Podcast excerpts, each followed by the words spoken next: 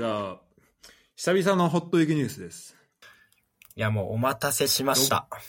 お待たせしました。お待たせし6回目です。お待たせしすぎたのかもしれません。もう本当に。知れません。ネットリックスで配信するかもしれません。そうだね。やっとですよ。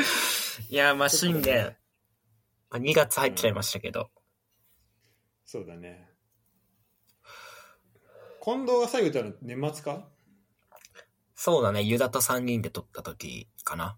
ああ、じゃあ、じゃあまあ一応明けましておめでとうという。そうだね初ってことですね。ああの時、しらす言ってたんだけどさ、うんなんか東京で1ヶ月後か2ヶ月後、そのコロナの感染者が1万とか急増するみたいな予測らしいよみたいなことしらすが言ってて。いや、言ってた。うん。あの、しらすその、の通りだったねうんしらすの言うことはやっぱ正しいね。いっさっき全然記憶ないわ。言ってたよまあ。でも、まあなるだろう、なるだろうなとは、うん、思ったけど。しらすの言うことはいつでも正しいのよ。うんやんなことないけど。すごい数になってるよ。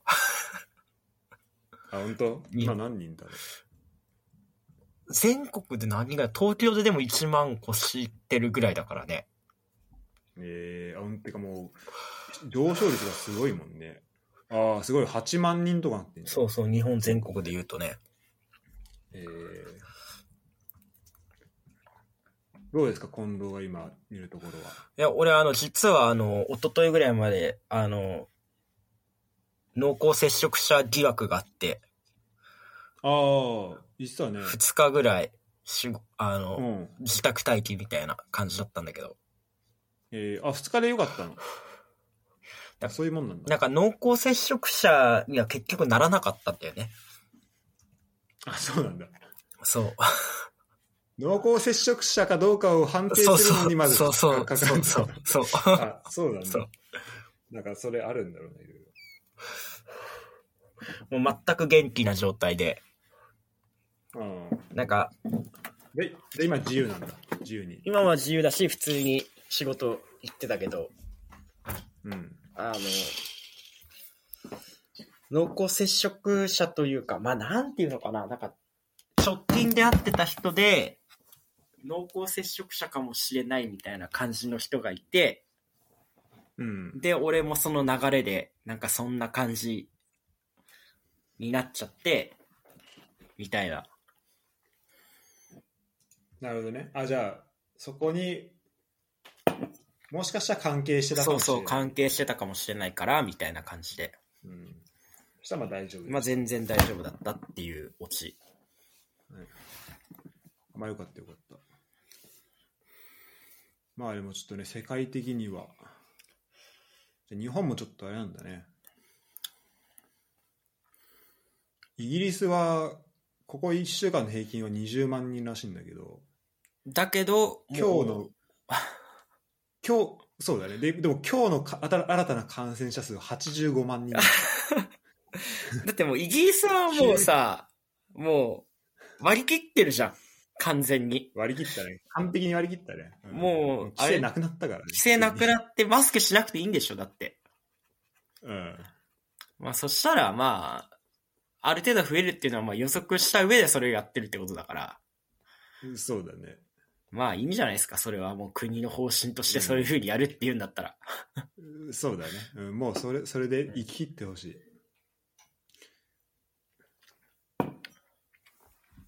すごいな1日でも1日100万人とかでしたらもうねすぐ人口いっちゃうそうだよね。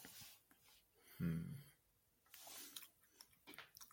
なるほど。まあそんなあのまあコロナはコロナでそんな感じだけど。こんな感じで。で、俺は自宅待機中にさ、ネットフリックスをずっと見てて、何見た？あのまあ今さ、ネットフリックスさ、あの、うん。まあこれ結構個人的なすごい、こすごい個人的な話になっちゃうんだけど、うん。あのバナナマンのライブがネットフリックスで独身配信されてまして、はい。まあそれをまあ見てるっていうのもあるんだけど、まああと映画も見てて、結構。うん。あ結構俺面白かったなと思って、しらすにおすすめしたいなと思ったのが、ヒューマニティ8番ど、8番地っていう映画があるんだけど、ヒューマニティ8番地？はい。ちょっと待って。うん。これフランス映画なんだけど、えあの、こ完全にコロナを題材とした映画で、ー、えー、ヒューマニティ通り8番ああ、そう、ヒューマニティ通通り8番地だ。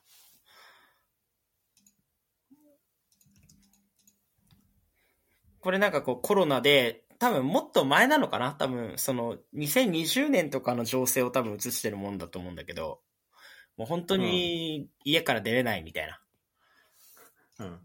感じの時に、こう、マンションの人たちが、コロナでで外出れなくなって、こう、隣にどんな人が住んでるのかとか、ああ、そういう、今まで見えてなかったものが。今まで見えてなかったものが、なんとなく、こう見えてくるよ、みたいな。うん。まあ、すごい自分勝手な人もいれば、なんかいろいろ考えてる人もいて、みたいな。まあ、人人間模様を映した映画だよなんなんだけど。これ今、あの、プレビューみたいなやつネットリックスで出てるけど、うん。めっちゃ面白そう。これコメディなんだね。これコメディだね。完全にコメディ。うんなんだけどなんかフランス映画っぽい感じはする。えー、ちょっと、なんだろう、その人間味を。うん。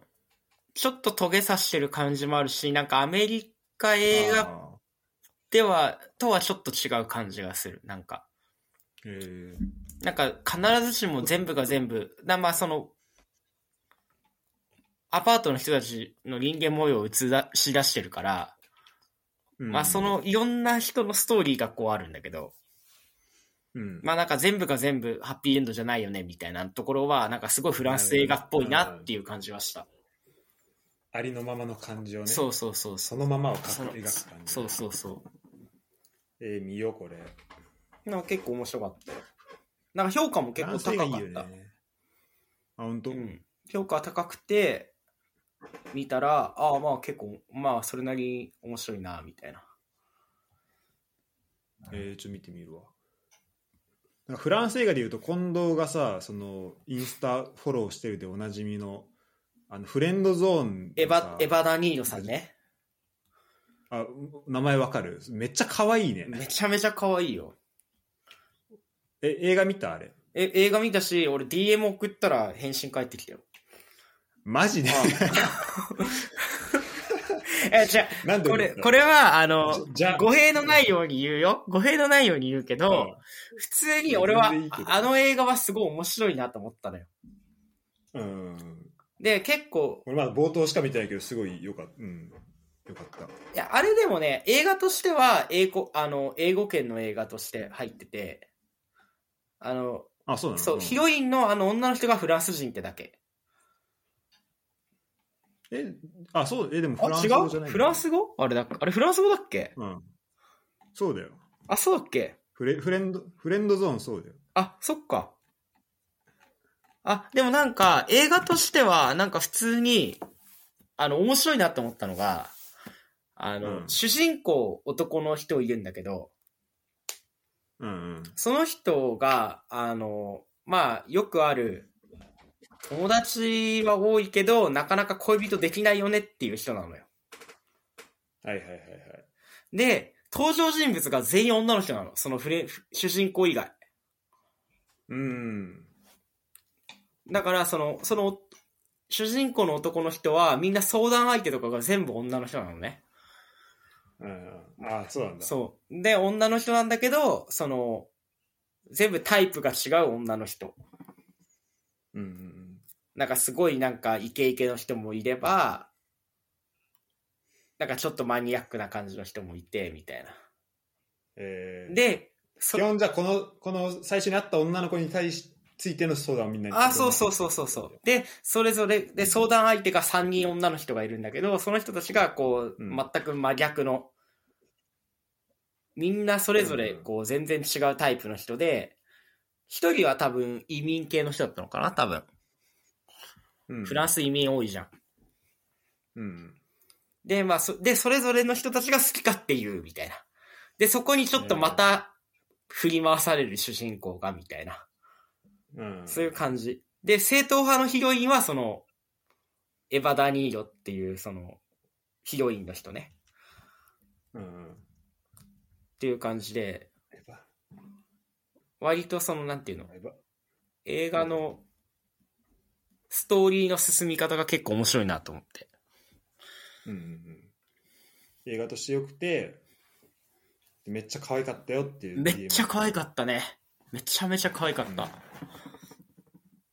で、俺はまあこ、のさ、まあ写真で見ても可愛いけど、喋るとすごいなんかやっぱ、そうそうそうそうそう。マジでか可愛い。え動画で見るとめっちゃ可愛いよ。うん。さらにね。うん。ね。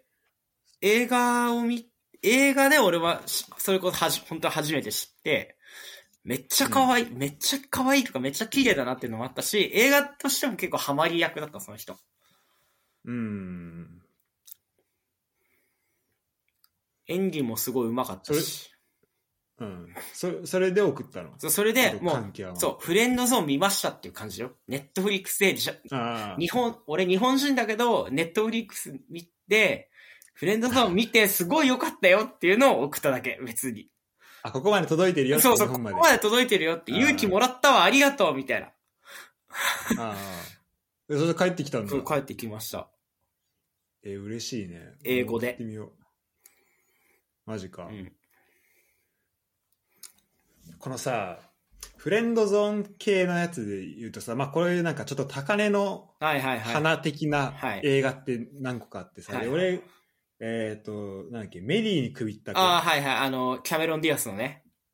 キャメロン・ディアス、あはいはいなんか出てる。あれもハマり役じゃん、キャメロン・ディアス。スね。なんかああの、あの感じじゃない？ちょっと。そうだね。こう、わかるわかる。まあ俺まだ最初の20分ぐらいしか見てないけど、うんなんか、このすごい、なんだろう、めちゃめちゃ可愛いってか気になってる子がいて、で、その子は結構なんか天真爛漫に振る舞ってるみたいなさ、で、そこに対していろいろ考えていろいろ行動を起こす的わなかるわかる。映画で。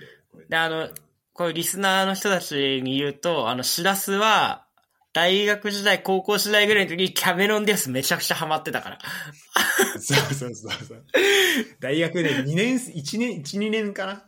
シラスはキャメロン・ディアスの映画ばっかり見てた時あったよね。そう。マジで、なんかね、それこそ最初ね、マスクだね。マスクでハマって。ね。はいはいはい。うん。なんかキャメロン・ディアスって、その、まあ俺が大学の時でも多分まあ40歳ぐらい、うんそうだねちょっとなんかその、まあ結構なんだろう。まあ、もう、なんつうの、まあ、40代ぐらいの、もう、だって最その時だとなんか悪の法則とか、そう、えっと、まあその辺の映画出てる、ちょっとなんかベテランな感じのイメージがあったんだけど、で、マスクをね、たまたまワウワウかなんか見た時にね、いや、こんな、こんな綺麗だったんだと思って。ああ、そうだね。まあ、マスク自体はもっと全然前の映画だもんね。そうそうそう。そうそう、俺らが生まれた頃の映画よ、これ。そう。で、なんか、と思ったし、あ、もうこの時のキャメロン・ディアスはなんかいないんだっていう、こうなんか切なさも、はいはいはいはい。今、うん。俺は結構キャメロン、でそれであそれこそはいはいはい。あ、ごめん。あいそれこそ、それこそメメリーに首ったけとか見て、あなるほどなと思って、なんかその時キャメロン・ディアスが、なんか建築、なんか建築士とかいいなみたいな、そういうシーン、あはいはいはいこうどういう男がいいうんうんうんのみたいな。で、なんか自由に、あの生活、自分でその自分の好きなように仕事できるから建築士いいなみたいな話してて、で、俺その2年生の時の学科選ぶ時に建築行けるやつ選ぶそうだね。建築やってたもんね。そうそうそう。それなんだ。発端は。影響したね。なるほど。そうそうそう。確かに。いうんや、それこそマスクで言うと、あの、俺、実家で飼ってる犬がいるんだけど、ああの、ジャック・ラッセル・テリアっていう犬なんだけど、あの、ジャック・ラッセル・テリアを映画で初めて使ったのはマスクなんじゃないかって思ってるから。ああ、そっか。確かに結構しかもキープレイヤーとして、そうそうそう、キープレイヤーとしてがっつり出てくるんだけど、俺さ、その時それこそだからその、今の実家の犬を飼う時に、ペットショップの人に、これマスクとか結構有名な映画でも使われてる犬種なんですよって言われてるから。あ、そうなんだ。そうそういう紹介で。そうそうそうそうそうそうそう。えー今でこそ結構いろんなところに使われるようになったけど、うん。っていうのもあって結構マスクはうちの人はみんな見てるんだよね。えまああれジム・キャリーだしね、マスク自体も。まあ有名な映画ではあるんだけどね。うんうんうんうん。普通に面白いし、内容普通に面白い。コメディとしても。あとやっぱキャメロン・ディアスはやっぱホリホリデーは俺結構好きだったから、ホリデーをよく見てて。ああ。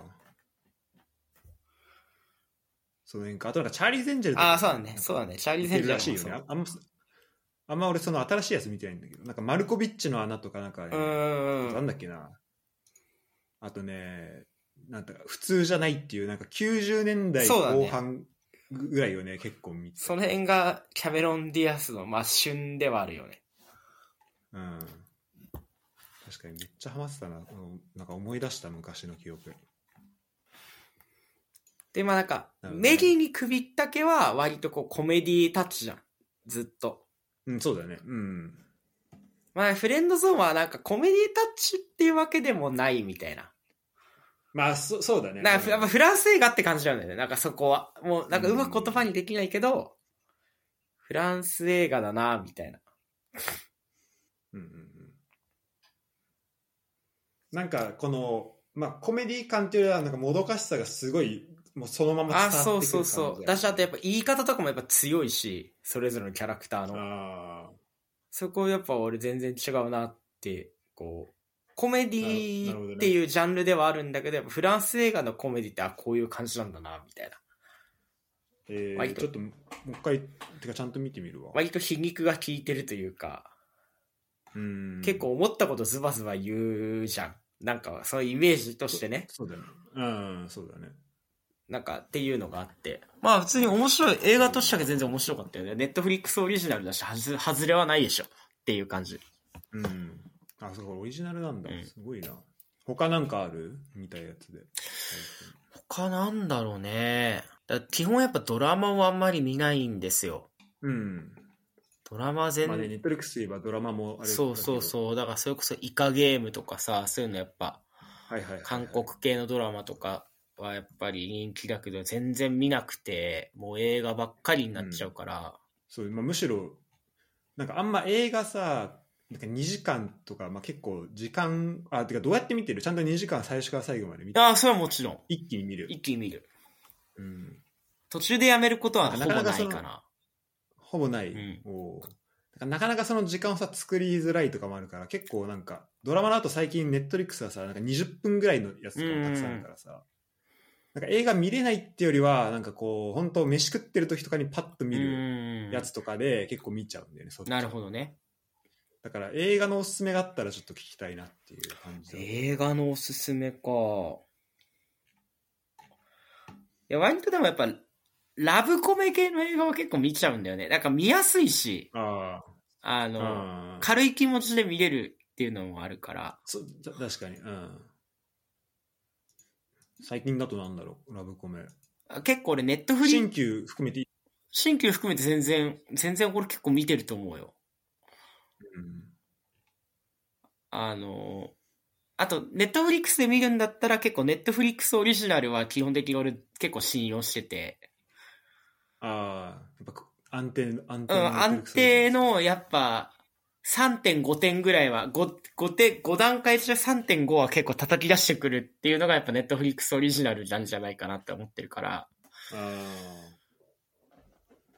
こう新作が出たら基本的に全部見るようにはしてる。ネットフリックスオリジナルは。あ、すごいね。大体1ヶ月にどんぐらい見てるの？えー、でもどうだろうね。でもそれこそだから、まあここ数日はさ、隔離があったから、うんまあ、たくさん見たとして。で、やっぱ、まあ、しらすとやっぱポーカーのチャンネルもやってるし、まあ、YouTube のやつとかもいろいろやってるから、編集の時間とか結構取られちゃうから、んだから、でもどうだろう。一週間で言うと、まあ、4、5本じゃない ?4 本ぐらいかな。いね。いいな、そんぐらい見たいな。いいね。結構それ。はでもや、うん。うん。それ前し全部ラブラブコメ？いや、まあ、全部ラブコメってわけじゃない。だから、ネットフリックスオリジナルが出たら、まあ、それは結構優あーそうそう優先的には見るし、あとはまあ気になってた映画とかで、マイリスト全、時間ある時にいろいろ見て追加して、で、今日はこれ見よう、今日はこれ見ようとかっていう感じかな。なるほどね。割ともなんか、割とさ、こう、しらすには言ってたかもしれないけど、結構小説か書きたいとか、脚本書きたいとかっていうのが結構あるから、うん。だからなんかいろんなジャンルの映画は見ないとなーって思ってんだけど、なるほど。うん。そうね、ついにこのポッドキャストで公開あ、そうだね。することになったけど。そうなんかどういうジャンル書きたいとかはあんの？うーん。なんか構想というか。まあ言える範囲で。基本的には、俺が、やっぱ個人的に好きなのは、登場人物がたくさん出てくる映画がやっぱ好きなのね。あーラブアあそう、クション。もうほんとラブアクチュアリーなんだけど。うん。でそれぞれが絡み合ってそこからどっかでつながったり繋が離っていくれたりっていう、うん。まあ俺のこう、原点はやっぱラブアクチュアリーなんだけど。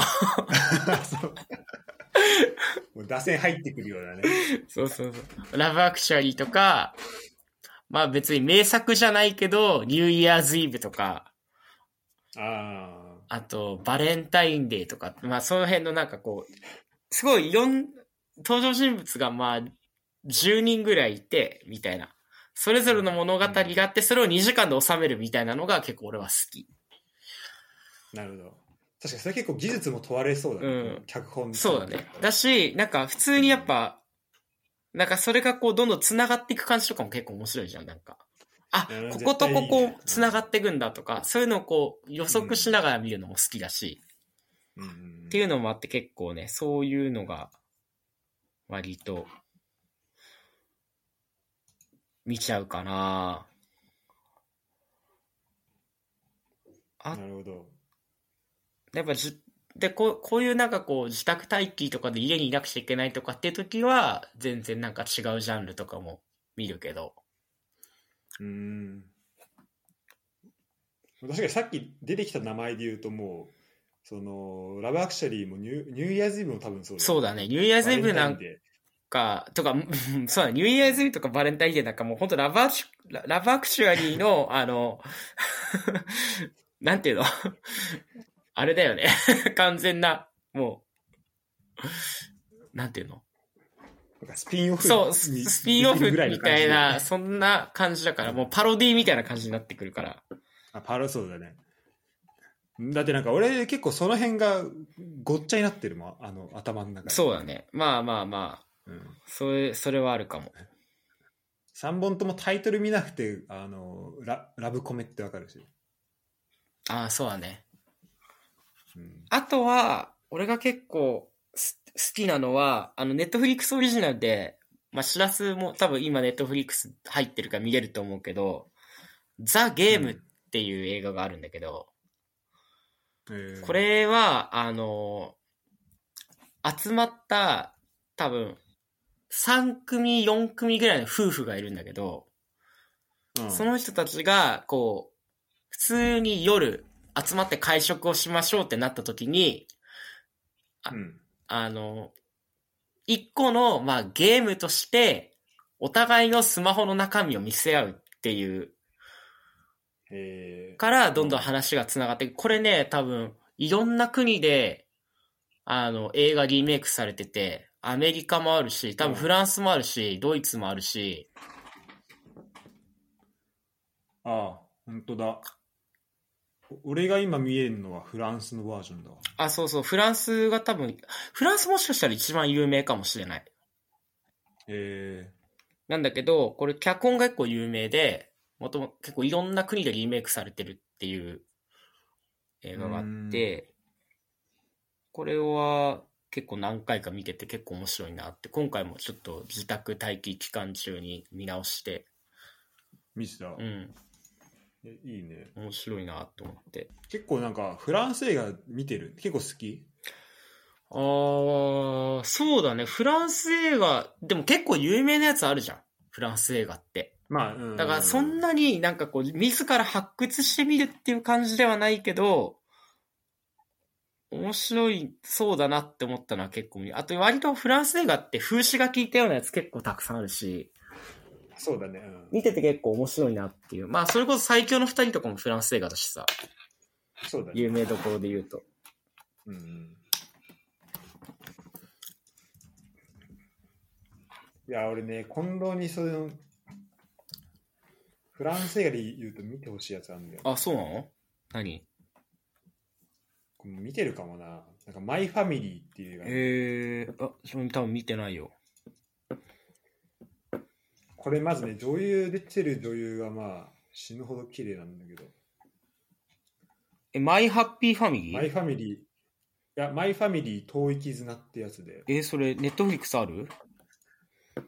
いやー、どうだろうな。いやー、もしかしたらないかもないしれない。アマゾンプライムビデオでレンタルとかはできるっあぽいけど、アマプラフール、えー、ネットフリは入ってるから。抑えてる。お強い。でも、アマプラもフリーじゃないかもしれない。あー、レレンンタルね。プラスでしなきゃいけないかもしれないけど、なんかね、たまに日本のストアとかにも入ってくるんだけど、えこれもう本当、まあ、これラブコメではないけど、ちょっとね、フランス映画って感じだから。ー、えー、でも、マイファミリー、え？サブタイトルがあんの？マイファミリー、えっ、と、遠い絆っ遠いて書いてある。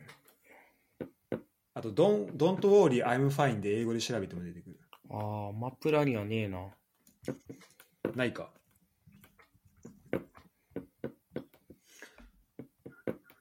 今ちょっとね、あの日本のストアどんな感じか見えないんだけど、もしどっかで出会うことがあったら結構おすすめあ、いマジか。あとあれかな、えっと、アデルかな。あ、アデル？うん。アデルも結構、まあ、フランス映画って感じがして、あ、今、まあ、見れる。アマゾンプライムで現在取り扱いしてませんって出てくるわ。あ、マジ、うん。え、どっち？あの、マイファミリー？うん。あ、でも本当だ、ヤフーねヤフー映画で3.9だから、それなりにやっぱ評価高いっすね。あ、いいんだ。うん。えー俺、ヤフー映画のこ、口コミは基本的に結構せ信用してて、あ、そうだね。うんヤフー映画で3切る映画は基本的に大したことないなって思あ、そうなの。う。うん。他にもさ、なんかフィルマークスとかさ。あフィルマークスとかあるよねほ、ほ、ほ、そ、そこで言うと、他何があるの？ヤフーとフィルマークスと。まあなんかそれこそ Amazon とか Netflix にも評価だするやつってあるじゃん。あるフールとかでもさ、それぞれサイト別にさ、うんそこはうん基本的にはし、あんまり信用してなくて、フィルマークスそこよりもっ、て、いや、フィルマークスも俺やってたんだけど、フィルマークスってさ、自分でそのサイト開いて評価して結構コメント書くじゃん、結構がっつり。そうだね。結構、あの、感想書く人多いね。なんかもともと、コメント書こうって思うぐらいちゃんと面白いなと思ったやつしか書かないと思うのよ。あアプリ開いて結構、ヤフーって別にコメント書かなくても、こうポンポンって数字だけ入力できるからさ。あ。あでもフィルマークスもそれできるよ。あ、できるんだ。うんでもなんかフィルマークスはちょっと高いイメージがある。その、全体的に。あ全体的にうん。まあ確かにそうかもね。うん。なんか、ヤフーの方がちゃんと分かってるヤフーのがブラウザでポンポンってでる。きるし、割と厳しい感じはう、んヤフーの方が感じるから、しかフィルマークス結構フォロワーとかさ、そういうのあるじゃん。なんか、あるね。うん。確かにそこの感そう、そこの感覚として、やっぱその、それなりにフォロワー増やそうと思ったらたくさん書かなくちゃいけないし、うんっ。ていうのが影響して、ちょっと、評価高めにつけて、書くみたいな。確かにその、自分一人だけの意見よりもなんか周りの人が評価してるからみたいなのも、もしかしたら発生するそうそうそうそう。だってさ、ぜだから俺フィルマークでやるときとか絶対まず人の見ないでややるようにしてる、うん点数だしさ、やっぱ、全然面白くねえなって思ったやつ、フィルマークに書きたくなくない？だって。うーん。ぜまあでも俺は結構両両方あでも評価しないでやっちゃうかもなああ、見たっていう俺見た記録何を見たか記録なるほどね。はしてないからさ。うん。せっかくなんか書くんだったらさ、それなりに書いて評価してっていう、なんかあれが働くと思うんだよね、なんか書くときって。なるほどねでもね、フィルマークは結構ちょっと高めに表示されるなっていう感じがするから、あんまり信用はしてない。うん。なるほど。じゃあまあ、そ、そこで言うと、ヤフーがいいってことね。俺は Yahoo の方が信用はしてるかな。うん。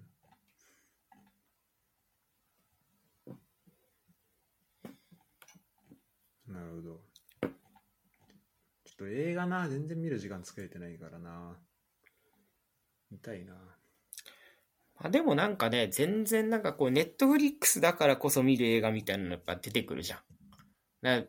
今までだったらゲオとかツタヤ行ってレンタルしなくちゃ見れなかった感じだったけどさ、大学生の時とかうん高校生の時とかそうじゃん。うん。そうだね。その貴重なさお金を払って、絶対見ない映画とかあるじゃん、ネットフリックスとか。アマゾンプライムとかだったうんら、あるある無無料で見るからうん見ようかな、みたいな。無料っていうかその、うん。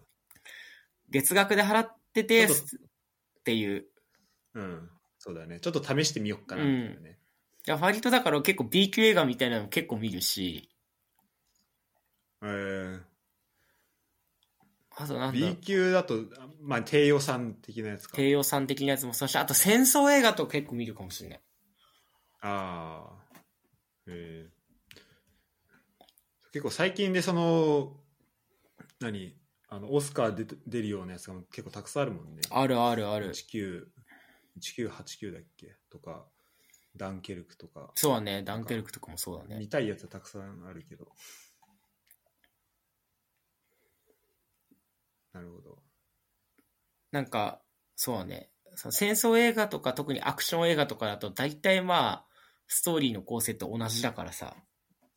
うんうんうんうん。そっか、まあそこを知るとかそういうのそうそう、そういうのもなんか。そうそうそう。あ、ここはこれと大体一緒なんだな、みたいな。こういう映画って大体こういう感じなんだな、とか。っていうのもそうだし、あとはまあ俳優でこの人好きな人が出てたら見るみたいな。うん。近藤好きなのって誰？俳優だと。ああ、俺はね、ここ3、4年だけど、やっぱ、あの、ライアン・レイノルズって、ライアン・ゴズリングスってララランド出てた主人公の人わかる？うんうんうんうん。あの人のお兄ちゃん、はいはいはい。ライアン・レイノルズっているんだけど、うん、その人の映画は基本結構見るようにはしてる。面白いから。もう外さない。ああ、割と俺の中では外さない俳優って感じする。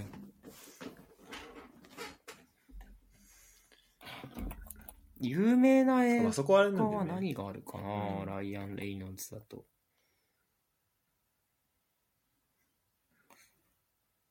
名探偵ピカチュウ出てんだ。あ、そうそうそうそうそうそうそう。でもね、ほとんど出てないんだよね、ライアン・レイノンズは。主人主人公のお父さん役で、本当に最初と最後にちょっと出てくるぐらいだったと思う、多分。うん。あの、デッドプールっていう、ああ、あデッドプールの主演？主演なのかな、これ。あ、主演っぽいね。あでも主演だね。うん。主演だね。の人。まあ、わかんないよね、あれね。そう、わかんないけど、そううそうそう。あそうなんだ。あデッドプール面白いらしいね。まあ、この人の映画は結構面白いから、うん。ちょっと見てほしいね。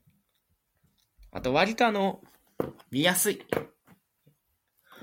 あそうそんなね。難しくない近藤。にとってこの、ああ、なるほどね。見やすいっていうのは、どどういう基準なの？その、見るときの。あーどういう映画を見たときに見やすいなって思う？もうなんか、見やすいやつってもうパッケージでわかるじゃん。サムネイルみたいなやつで。まあそうね、見やすそうっていうのはあるうんっていうのもあるし、じゃあまあ、じゃあまあその感じか。ううんん。コメディ系のアクションみたいなやつは見やすいよね。うんうんそうだね。で、ライアン・レイノルズはそういうのが結構多い。なるほど。うんあとは、あの、確かに。うーん、そうだね。まあそうだね。そう、そう、そうかな、完全に、映画は。うん。確かにタイトル見ると結構そういう感じが多そうそういうこそういう感じが多いのよ名探偵ピカチュウ、ウルヴァリンとか。そうそうそうそうそう。ネットフリックスオリジナルも結構たくさん出てて、この人。あ、そうなんだ。そうそうそう。えーあと、サミュエル・エルジャエルジャクソンとかが出てる映画は結構見ちゃうかもしれない。あー、見ちゃうね。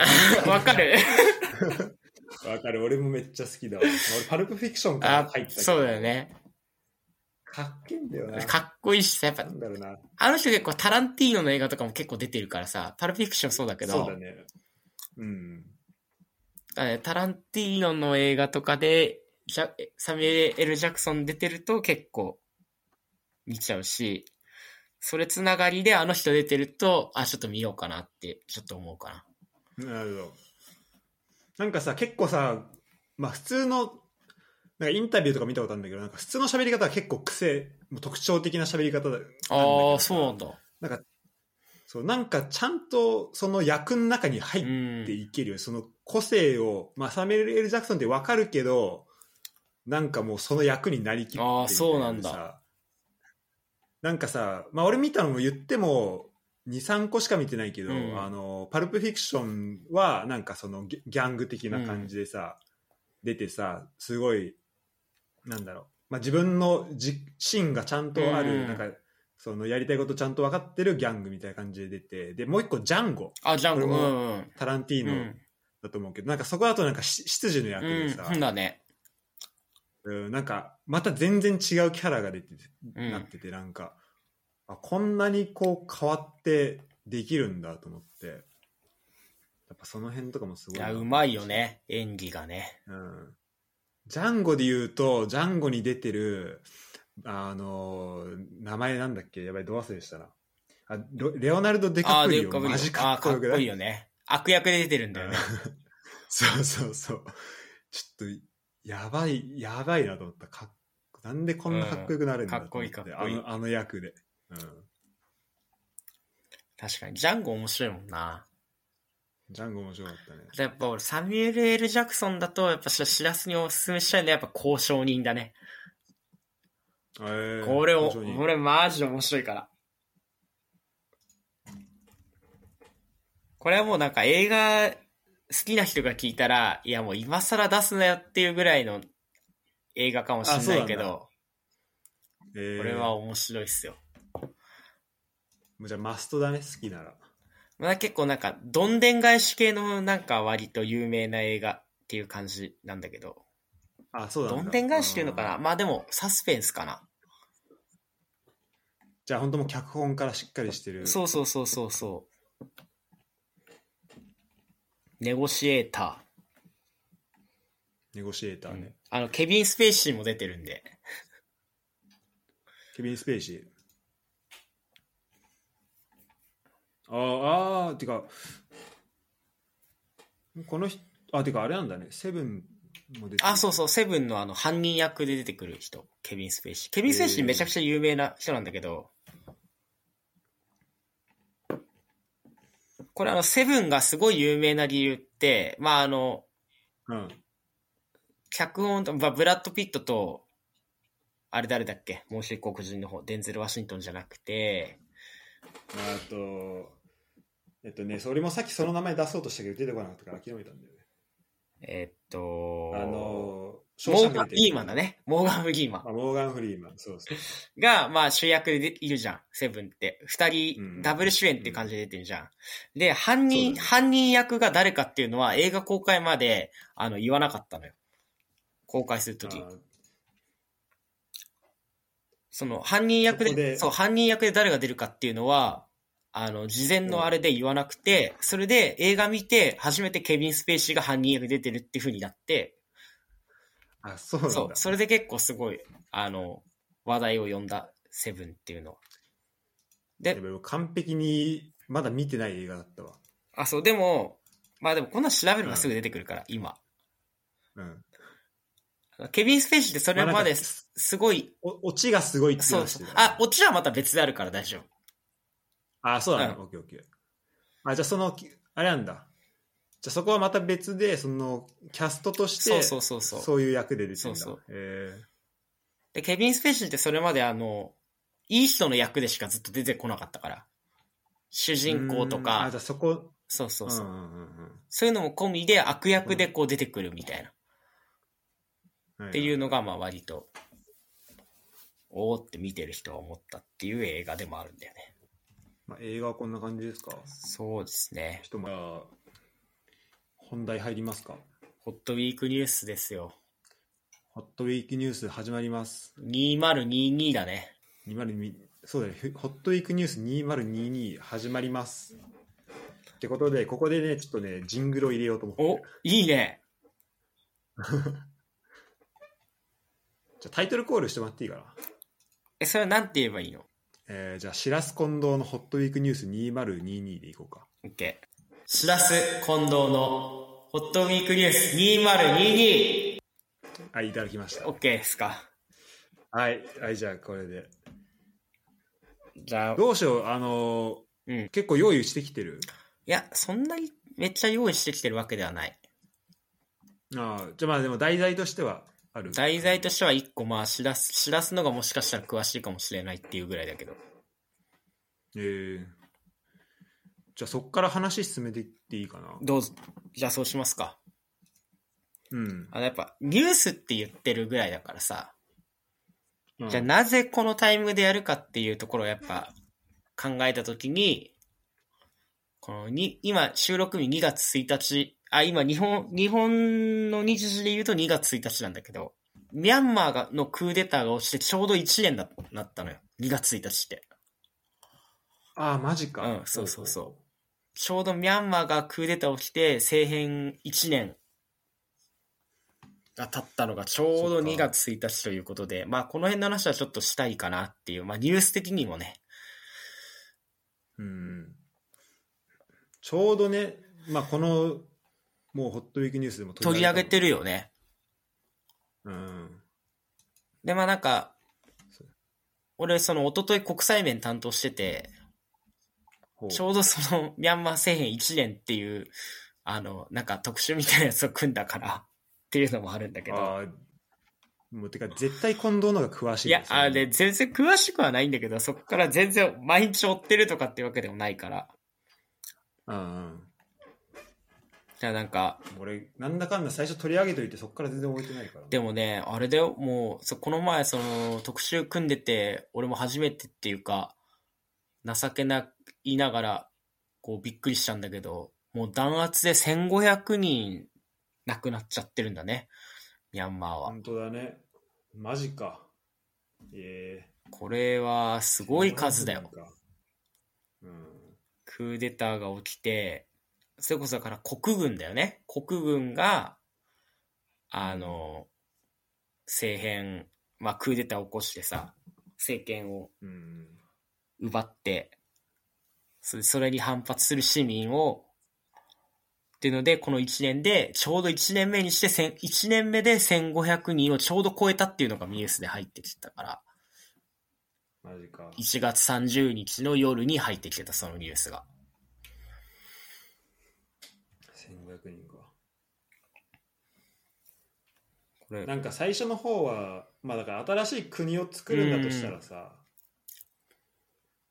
うん、どうなんだろうな、まあ混乱期みたいな。そうだね。でなんか最初はそれなりに、なんかそんなに危ないことをやってないイメージあったそうだね。なんかなんだかんだで銃撃とか拷問もやったりしてるっぽいね。これ、だからなんでこうなっちゃったのかっていうと、だその、まあ最初はさ、国軍が武力で、あの、政権を奪いましたってなった時に、その民主派だよね、その、アウン・サン・スー・チーさんを支持する人たちっていうのは、あの、武力で抵抗しないっていうスタンスを取ってたのよ、最初は。うん。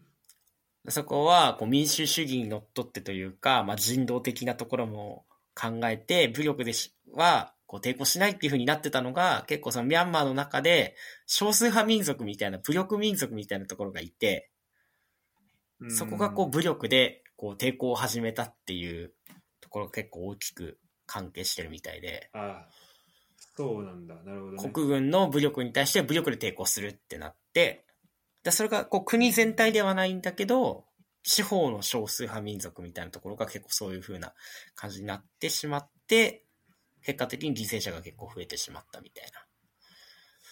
うーん、なるほど。そこでちょっとひ火種がいろんなところにそうそうそうそできちゃったんだ。うん。う。この流れはどう思いますか？いや、これね、なんかあんまりさ、あの知識、ちょっと終えてない状況で言うのもあれなんだけど、うんうーん、ちょっとでもさ、国軍にってなるとね、なんか国軍に対して、まあ抵抗は大事だと思うんだけど、うん。なんか、この民族、そのちっちゃい単位で攻撃してで、なんかニュース見た感じだと40万人超える避難民が出てるみたいな、うん、ところで言うと、なんか国内で、まあ、抵抗していくことも大事かもしれないけど、なんか、こう、あまり決定的につながっうん。これがなんかどこにつながっていくのかなってちょっと思っちゃうよね。まあ、だからどうしようっていうことではないんだけど、うーん。あとちょっと、あの、なんだろう。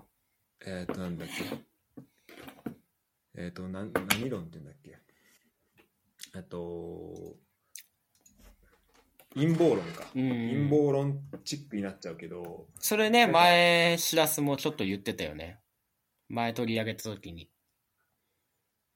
前なんて言ってたっけ？なんかそのさか海外のそうそう。この力とかがもう入ってる、うん、ロシアがいて、バックにロシアがいたりとか、うん。アメリカがいたりとかあ、民主主義とか共産主義とか、社会主義とかっていう、他の国がついててみたいな話はしてたと思うんまあ、それがねだからどこまであの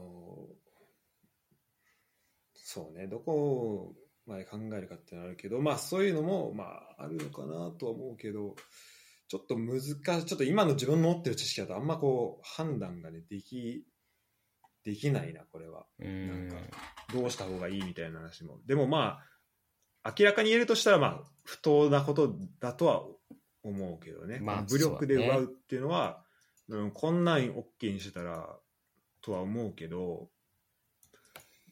うんちょっとねこれをどうだからなんかもうこうでアウン・サン・スー・チーに今17件のそうそうそう17の罪状で訴追してもうすでに5件で有罪判決出てるけどなんかこうなんか落ち着く感じがあまり見えないよねどうやって効果的なものをそ、うん、外からやっていくのかみたいなのもちょっとあるしどこまでできるんだろうとはちょっと思っちゃうなこれ。なんかさ、この流れってさ、もう、ある種、普通に、紛争の流れとしては、国内紛争の流れとしては、もうめちゃくちゃ一般的な流れだと思うんだよね。なんか最初どっかが武力でどっかを制圧しました。で、最初は我慢してたけど耐えきれなくなって、どっかが武力こう武力で抵抗を始めます。それだって武力で抑えられたら、最初はね、まあ、あの、非暴力で民主し、民主的にね、なんかこう、抵抗するってなるかもしれないけど、まあ、どっかで武力で抵抗されたら武力で抵抗を返す人が絶対いるわけじゃん。これって別に紛争に限らずだけどさ。そうだねまあ不当なことを扱いされてるわけだそうそうそうそうどこまで我慢ができるのかっていうのはあるよね俺で、まあ、結局そういう流れになってしまって、で、多分この1500人亡くなった方の中には多分ね、あの、別に武力で抵抗してない人たちもたくさんいるわけだから、どれ、それがどれくらいの人数になるかわからないけど。っうんうんてなると、もうちょっとなんか国際的に、にもっとより良い方向に進んでいくことができたんじゃないかなっていうこの1年間を通してみるとね。結果的にやっぱ1年間で1500人も人が死んじゃったっていうところは結構俺は重く捉えるべきだなっていうふうにちょっと思ってるんだけど、うん。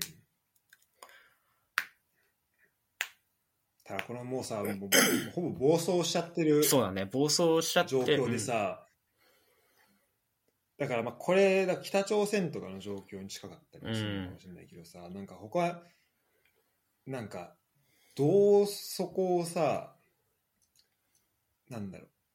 これなんか ASEAN からもあのもうその会議から軍の首脳とか閣僚を締め出す措置を行ったみたいな書いてあるけど、もうだって国軍の方のトップの人が ASEAN に参加しなかったりとかっていうのは結構この1年間なって、とかっていうのもあったから、なんかねもうそこでさなんか自分たちは自分たちでいいやってなっちゃった時にどう周りはどうすんの？そうだね。っていうのもそうだし、なんかその北朝鮮とかも確かにしらすが言ったように多分まあ同じような状況にはあるのかもしれないけど、でもうん北朝鮮はもともと別に民主主義の国ではないじゃん。まあそうだねうんもともとでもミャンマーって民主主義政権だったわけじゃん。そのアウン・サン・スー・チーがうん国のトップにいたから。うんで、それが転覆しましたってなった時に、他の民主主義の国が何にもでき、何にもできなかったって言ったらあれなのかもしれないけど、結局こう、打つ手があんまりなく、ここまで来てしまったっていうのは、まあ日本も民主主義の国だし、まあもちろんアメリカも民主主義の国だけど、うんまあ世界のこう、主要な国は結構民主主義が多いじゃんユーロ、あの、ユーロに入ってる国とかさ。うんで、そこがこう、なかなか手を出せなかったっていうところは結構、世界単位で考えると結構重いことなんじゃないかなっていう。うんもっとこの民主主義の国が、まあね、今コロナとかいろいろあって、こう自分たちの国領土で精一杯っていう、その情勢もあるのかもしれないけど、もしかしたらね。うんまあそうだね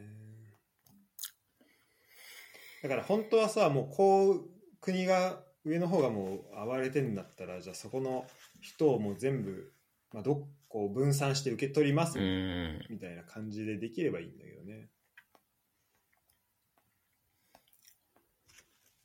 まあでもだからそれはねなんかまあシリアの難民とかまあそうだね。いのもそうだけどなんかそこを根本的にやっぱ変えるってなるとねもう本当中から変わってもらうしかないからね、なんかその国だけをもう空白のそのなんか独裁者しかいない場所にするってもう無理だからさ。そうだね。絶対そこに住んでる人とかっているわけだしなんかねでもまあ逆になんかそのね、ミャンマーのじゃあそれを他の国でどうにかしようってなったら、それこそ武力的な行使が、武力的行使が生まれてくるかもしれないしね。そうだねやっぱ難しいよね。だからその紛争っていうものを中から止めるのも、外から止めるのも、一回どどっかで起きてしまった時に、止める手段っていうのが今の中ではないよね。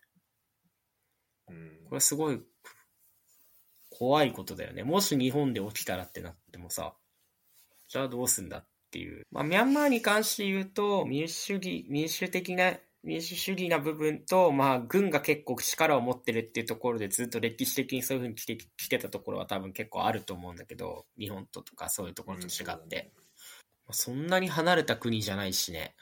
いやそうだよねだって片新だってあの辺近いそうそうそうそそれこそね私、まあ、地理的にも近いしねう。地理的にも近いし。ちょっとあれだなそうだちょっとでももう一回こう意識を向けるっていう意味ではなんうか、ん。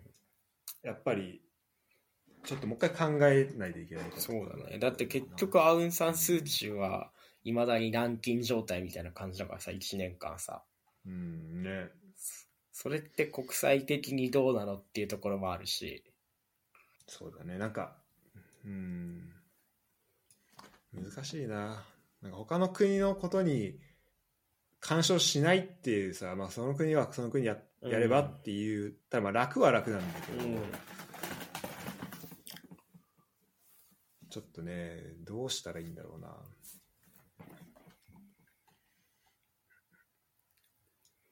だから、まあ、一個すごい簡単に言うとしたら、まあ、その国国軍がもう主導でやっていけばいいじゃんと、でうん。まあ、そこに逆らう人は、ねまあ、てか嫌だったら出ていけばいいし、うん。まあ、そこで結局その反対するんだったらじゃあまあそこは、まあ、弱肉強食だねじゃないじゃないけどっていうことも、まあ、簡単には、うん。もし単純化するなら、まあ、言えちゃうかもしれないんだけどうーん。まあまあどう考えても正しくはないし、まあそうだね。でもなんか最初はなんか国軍の方も割とこう南下姿勢で、こう、そうだよね。そのイメージうんっていう感じだったんだけど、まあこう、ポツポツとこう武力抵抗するところが出てきてってなって、まあそれを抑えて抑えてみたいな感じの流れになってきて、うん。結果的にこれだけ犠牲者が増えてしまったみたいなところはあるのかもしれない。そうだね。でもまあ、そ確かにそういう意味部分は大きいんだろうね。でまあその流れってでもね、必然だよね、でも。普通に考えたら。うん。普通にまあ武力でやってる限りはそそうなっちゃうからね。武力で転覆したんだからトッね。プをそこでそうもともとそこで取ってんだから武力で、うんそしたらもう武力で抵抗されても何も別に文句は言えないし、ただ別に抵抗されたらこっちの命も危ないから、また武力で抵抗してうん。っていう、そしたらもう力関係は明らかだから、そうそうそうそう。のまあ、ちっちゃいのがもう一緒にな一体になったらまた変わるかもしれないけど。ただ一体にはなってないから、こう民主派のところも、まあ、なかなかこう先行きは見えず、そうだよねで、武力、国軍としてもこんなにこう、武力抵抗が起きるとは思ってなくて、なかなかうまいこと進まないみたいな。だからもう混乱がもうずっと続いてるみたいな。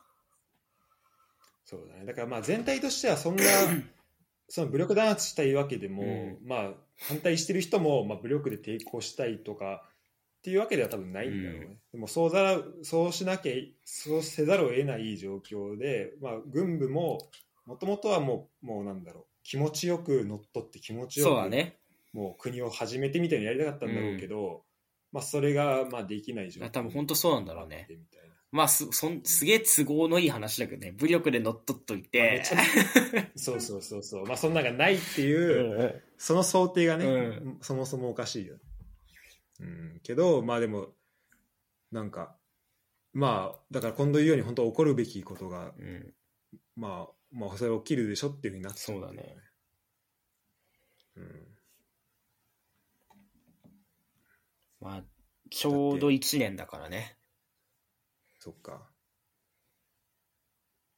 って平和と安定のために努力に協力協力してほしいってその総司令官そう、国軍の総司令官が言ってんだよ。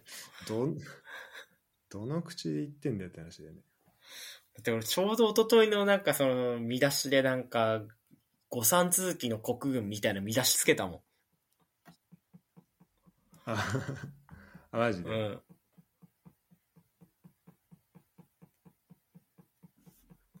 国軍としてもやっぱこれだけこう武力抵抗が起きることはもう誤算だっっていうのもそうだし。やっていうのもそうだし、民主派がこう武力抵抗するけどなかなかまとまらない。まあこう少数民族で結構ポツポツポツポツとこう武力抵抗が起こってることだから、うん。まあそこがまたね、一つになればまた違った流れが見えてくるのかもしれないけど、そうだね。そういうわけでもないから、民主派も何かこう、ごたごた、ごたごた、いろんなところでごたごた、ごたごたしてて、みたいな。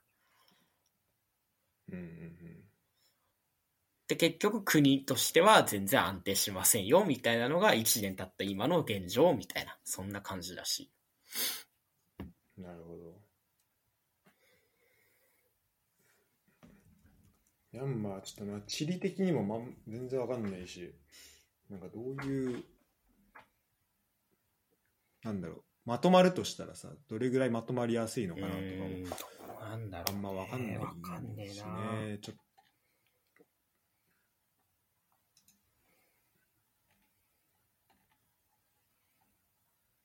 でもなんかちょっと縦に長いイメージがあるんだけど、そんなことない。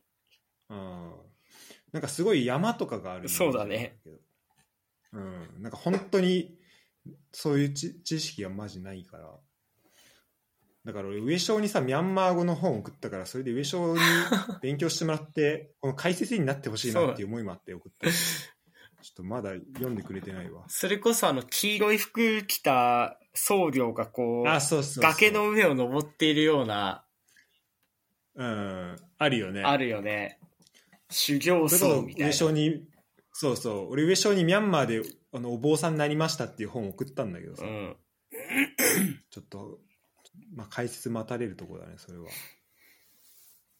でも、まあ、今度、でもこれをね、この話題を持ってきてくれたことは、すごい、あの、あり、ありがとうだ、これは。ちょっともう、忘れかけてたというか、ちょっと意識が違うところに行きかけてたから、やっぱもう、ホットウィークニュースっぽいでしょ。ぽいね、ぽいね。この話題は。まあかなり真面目な、いや、なんかこう、マスコミってやっぱ、何々から1年とかやっぱ結構、敏感にやるからね。そこも含めて、そちゃんこもと、含めて。そそこをちゃんと出し、そうだね。近藤らしさが。ちゃんとその味をこのホットウィークニュースに加えてくれてるい。や、やっぱ、ホットウィークニュースやっぱ名付け親としてはね。こういうところが。それで言うと今、ウクライナもやばいそうだね。ウクライナもやばいね。それこそ今、ほんいや、てか全然終えてないから、まあ、あんまちょっとちゃんと調べてからにしようかなと思ってるけど、うん。だからまあ情勢はいろいろ変わっちょっとね、でまあまあ、不安定であるよね。まあ、ウクライナの話はもう結局ロシアとアメリカの話だからさ。完全に。あそうなんだん。まあだからこん結構目に見える形で顕在化したっていうのは結構久しぶりなだけで、うんっていうのはあるのかもしれないけど。なるほどね。まあ、そんな世界情勢でしたね。そうだね、世界情勢。まあ意外と今ね、もうコロナで身の回りのことで結構手一杯だけど、まあ暇な時そういうのもちょっと見てみると、あ、世界はこんなことになってんだなって思思ったりもするかもしれない。そうね、ちょっと、そうだね、1年、だから、それこそだから、ホットウィークニュース始まって1年ぐらいなのかな。そうだね。もう、大体そんくらいなんじゃない、そうだよね。だって、ミャンマーの話も結構最初にした気がする。そうだよ。ミャンマーの話はしらすが持ってきてくれたから、確か。なるほど。じゃあちょっとまあ、ここは引き続き、ウォッチししていきましょう。そうだね。それこのは、辺は。うん。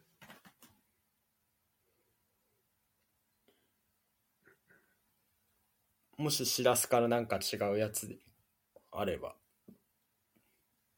そうだね。てか、ホットウィークニュース2月1日スタートだわ。本当に？執念だわ。ちょうど。なんと、ホットウィークニュースも1年。ミャンマーのクーデター1年。やばいね。これはもう、ホットウィークニュース、ミャンマー編を作んないといけないかもしれないね。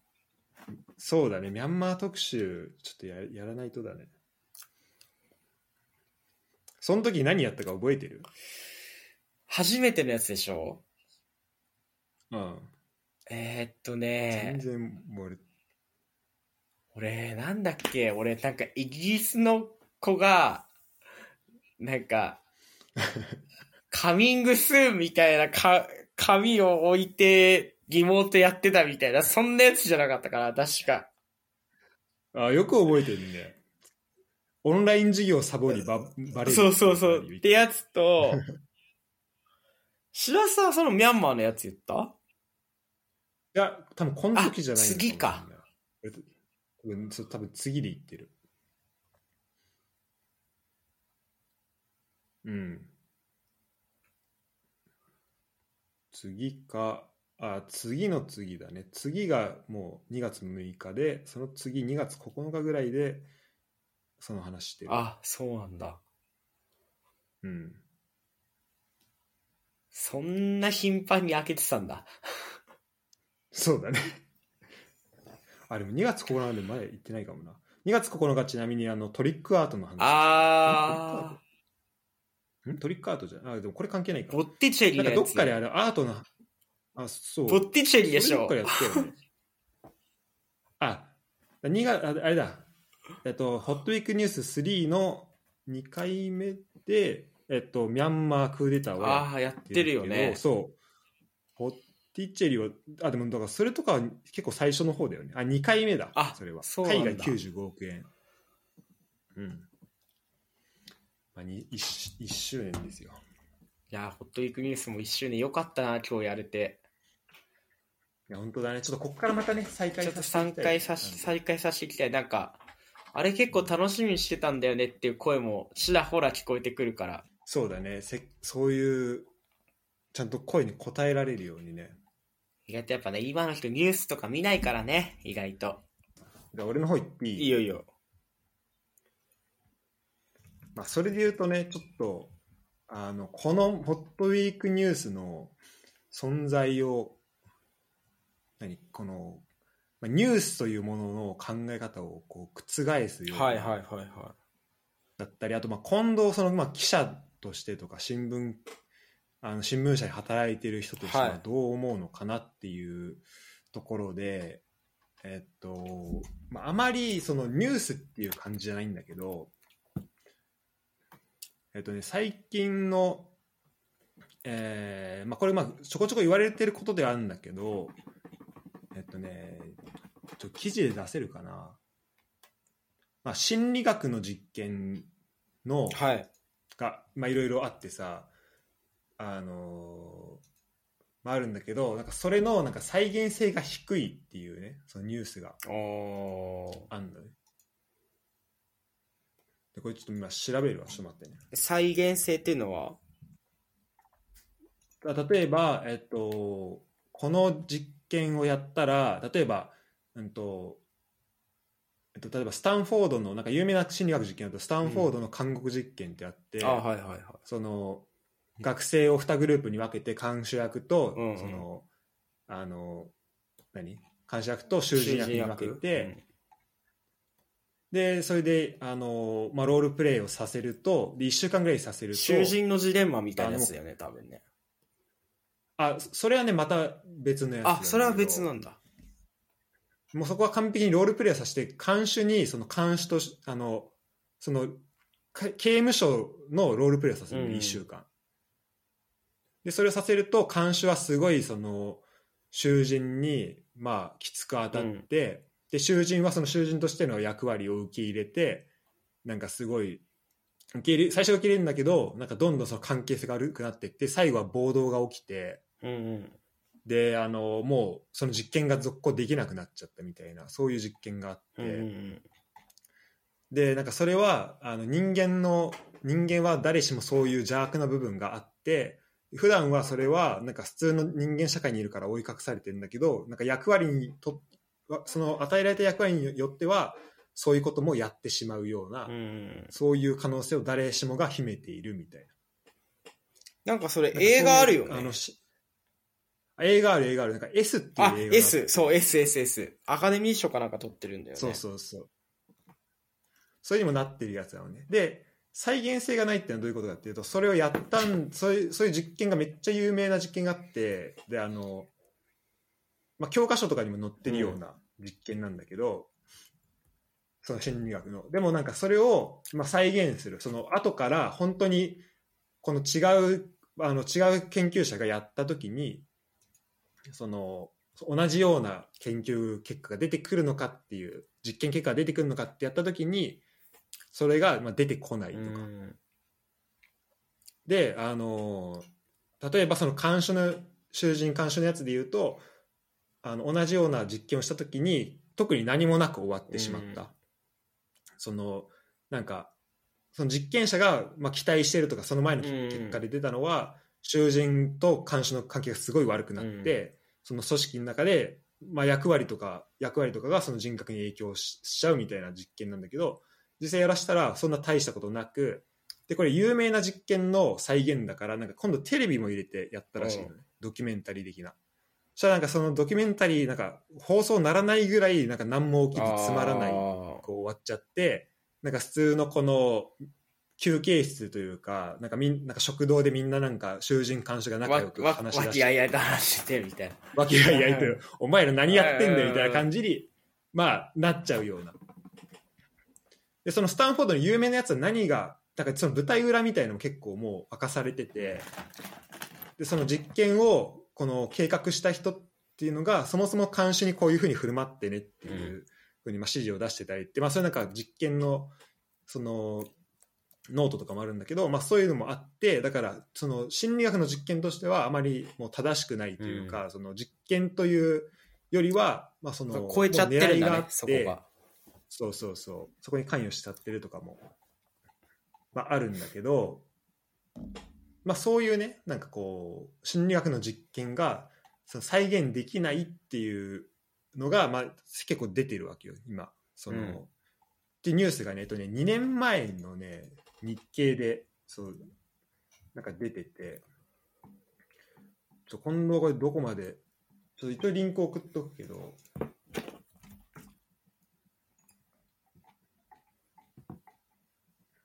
あとなんかマシュマロ実験とかいうのがあって目の前のマシュマロを我慢できる子は高い学力を得るとか。っていうのはなんかその自分のことを抑えられる子はあのあとまあそうだね。そういう子はそのまあ学力高いとか。うー。ん。うんなんかこういうあとまあこの記事にあるやつだとパワーポーズ。このなんか手にあ両手を腰に当てるようなポーズとかスーパーマンみたいなポーズをするとそのホルモンが出てきて自信がみなぎるとかあと、まあ、目目のなんかその標識とかにゴミ捨てるなで目の絵を描くとそのなんか抑止効果が出るみたいなので、まあ、このこういうね心理学の実験がいくつかあるんだけど、まあ、そこにまあ再現性が出ないっていうのが、まあ、一個ニュースとしてあってなるほど。でなんでそのこういうものがあの、まあ、そもそも有名になったかとかうん。で言うと、やっぱこれってすごいキャッチーじゃん、うん。まあ、この監修の監視と囚人の関係とかもえほなんか本当になんか人間の中にこう邪悪性があるとかさ、まあそうだよね。こ人間のなんか根底にある残虐性とか、支配欲みたいなものを浮き彫りにするような実験だからね。うそうそうそう。そうそう。あだから普段はこういうところになんか気づいてないけど本当はこういうとこあこういう人間性が隠れてるんだみたいな風にまあ思う思うような実験ではあるしそういう結果だしかなりこうあのまあ人々のこう感うん。感情を煽るような、まあ、ものだったりっていうのでこう、まあ、ニュースにもしやすいし、話題に上りやすいっていうところでそれでこうでその研究した人っていうのはその結果が出て有名になればまあそれで、まあ、ある意味まあ教科書とかに載ったりとか、まあ、そのその有名になったので、まあ、生きていけるっていうのもあるし、まあ実際俺らが話してるわけだからね、これを。そうそうそうでこうやっぱキャッチーにするしていくっていうのであので特にこのまああと監修のやつもそうだしあとこのパワーポーズのやつとかはパワーポーズはその TED Talk でなってうるんだけどそのん。いや、俺もそれ見たことあるよ。そうで、まあ、ちなみにまあその TED Talk の話は、まあ、この研究結果どうこうとか別としてまあめちゃめちゃいいトーク、うん。だから、まあ、これを聞いてる人とかもあの、まあ、見てほしいんだけどあれだよね、面接の前とかにダイナミックな動きやし動きをしてる人と、そうじゃない人であ面接させたらダイナミックな動きしてた人の方が、なんかこう面接受けが良かったみたいな、そういうやつだよね、なんか。そうそうそう。で、そう、本当それこそ、そう、そういう動きをすると、その動き自体が、そのホルモンを生み出して、で、実際に緊張感がなくなるとか、見た見た。なんかまあそういうと、そういうまあメッセージのトークだったんだけど、まあこれも、まあこれね、まずプレゼンの中に出てくる、なんかグラフとかもちょっとまあミスリーディングなんだけど、まあ実際に再現実験やったら、まああんま再現性はなかった。うんっ。ていうのがあって、ただ、まあ、この TED トークに使われてるみたいに、でその中で最後、この人、あの、喋ってた人のメッセージとかすごい良かったし、あの、実験結果は、まあ、再現性ないけど、まあ、俺はそのトーク自体すごい好きだから、たまに聞いたりしてるんだけど、やっぱストーリー性がすごいある、うん。なんかこのストーリーに、いろんなところに組み込みやすい、うん。この、パワーポーズもそうだし、囚人監修の話もそうだし、マシュマロの話とかもなんか、どこ、結構、いろんなことの説明するときに使いやすいから、何回も何回も使われて、で、だからもう実際それが再現されるかどうか関係なく、なんか、あなるほどねってなんか思わせる力もあるし、あとだあとまあ部分的には正しかったりするし、ねこれ。あと、誰しもが実践しやすいっていうのもあるし、うん。あと、そういう状況に、になった時に、なんかできないかなって思う人多いよね。で俺もだから面接の時それやってたし、そのテッドトーク聞いた時だったから、入社試験の時とかもなんかやってたし、なんか伸びしたりとあか、うん、やすやさ、俺やってて俺それテッドトーク聞いて。でもなんかそしたらちょっとうまくいく気するし。うんうんうんうん。そう。で、なんかさそれは、実際どうこうとかより、まあそれやって、やったから、やって自分の中で、まあどう解釈するかって部分も、まああるからさ、だからそれは、で俺もその、なんだろう、まあよくこう鏡に、なんか、話しかけるとか、あとなんか手に人の字を書くとかさ、まあいろいろ人によってやり方いろいろあると思うけど、まあそれはそれで、なんか自分がやったらいいいいなっていうふうに、とかこれが効くと思う方法を自分で見つけてやるとか、あとまあ人の聞いてでもいいけど、それでやるっていうのはすごいいいことだなとは思うんだけど、それが例えばその、それがあるからこの人間っていうのは信用できないですよねうん。とか、だからこの負の方だよね、うん。マイナスの方になった時に、あの、っていうのをちょっと考えなきゃいけないなと思って、で、なんかそこでね、なんか今俺が読んでる本で、あのこれちょちょっと前のね、関根と話した時にもうちょっと、ちょっとだけ名前出てきたんだけど、なんかヒューマンカインドっていう、まあ、本があって、えそれなんか、あの、えっ、と、サピエンス全史とかさ、そういうなんか人間に関する、人に関する本ー、うん。って結構あの最近多いと思うけどそれの、まあ、続きみたいな本であのこういうスタンフォードの実験もそうだしなんか心理学の実験だったりとかっていうのでこう人間って本当はなんか悪い部分が性悪説うんうん。こう人間は悪い部分をも持ち備えて生まれたものなんじゃないかみたいなこうふうにやっぱ思っちゃいがちだしあとそういうのが、まあ、これがなんかまあその本の中ではまあメディアのまあ問題点と言われているけどそういうのがやっぱりどうしてもフューチャーされるしやっぱ読んでる人も読者もそういう読者もそういうのをまあ求めちゃうというかそういうのにやっぱクリックいっちゃったりとかそういうのやっぱ注目、まあ、どうしてもしちゃうからそういうのがこう有名になっていったりそこでお金を稼ぐようになってるんだけどでも実はだからといって人間っていうのがのなんか本質がそういうものじゃないんだよみたいなのをこう説明したりしてるんだよね。であの、まあ、その中でいろいろ言われてんだけど、まあ、今回で言うとさその再現できない研究ってまあ2種類あるわけじゃん。このあるなと思って1個はその囚人監視みたいなやつのだからこう人間って実はこういう悪い部分があるよねみたいなところと、あとパワーポーズみたいなさこうやるとなんかプラスなことになりますよみたいな話があって、でまあ、一応このその追加で研究したところ、まあ、再現率はそんなにないっていう両方なってんだけどまあそうなった時になんか俺らが何を信じるかみたいな、うん。そういうところがあってさ。でなんかプラシーボ効果って、まあ、言葉あるじゃん。うん。なんかプラシーボ効果ってなんかその本当は効果のない薬を飲ましてでこの薬でやって飲ました時になるほど。薬本当は効果ないんだけどそれを信じることによってなんか気分が軽くなった気がするとか,、なんか体調良くなったことが良くなった気がするみたいな。それはなんかプそれプラシーボっていうのがまあ偽の薬って意味らしくてプラシーボ効果っていうのがあるんだけどなんかそだからこのパワーポーズとかはまさに多分それだと思ってて、まあ実際そのこのポーズ自体がなんかホルモンとかその科学的な変化は起こしてないかもしれないけどそれやってる人がそれをそれがそうだと信じたらそれは実際に効果が出てくる。実際に本当になんか自信が出てきたりとかっていうのがあってそれは多分プラシーボ効果。